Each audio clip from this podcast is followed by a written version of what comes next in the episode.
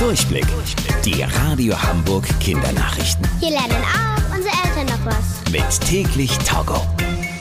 Ich bin Stefan. Hallo zusammen. Die PolitikerInnen in Deutschland überlegen gerade, wie man das Klima besser schützen kann. Denn in der vergangenen Woche hatte das Bundesverfassungsgericht entschieden, dass mehr für den Klimaschutz passieren muss.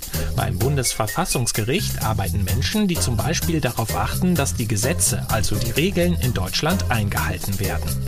Beim Klimaschutz gab es da aber ein Problem. Weil für den Klimaschutz zu wenig getan wird, könnte das Klima in Zukunft zu sehr zerstört sein. Und das ist vor allem unfair für alle Kinder und Jugendlichen. Denn die müssen später mit dem zerstörten Klima leben.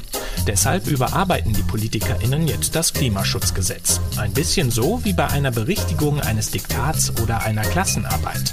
Das neue Gesetz könnte zum Beispiel dafür sorgen, dass der Strom sauberer hergestellt wird.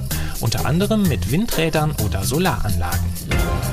Drei Schüler aus der Stadt Bamberg in Bayern standen jetzt vor Gericht, weil sie im vergangenen Jahr die Abiturprüfungen aus ihrer Schule geklaut hatten.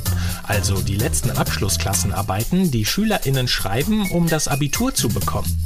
Die drei Schüler waren nachts in die Schule eingebrochen und haben im Büro des Schuldirektors einen Tresor aufgesägt.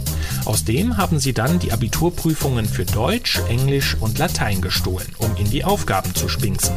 Und das hat für großen Ärger gesorgt. Alle SchülerInnen im Bundesland Bayern mussten deshalb nämlich neue Abituraufgaben bekommen.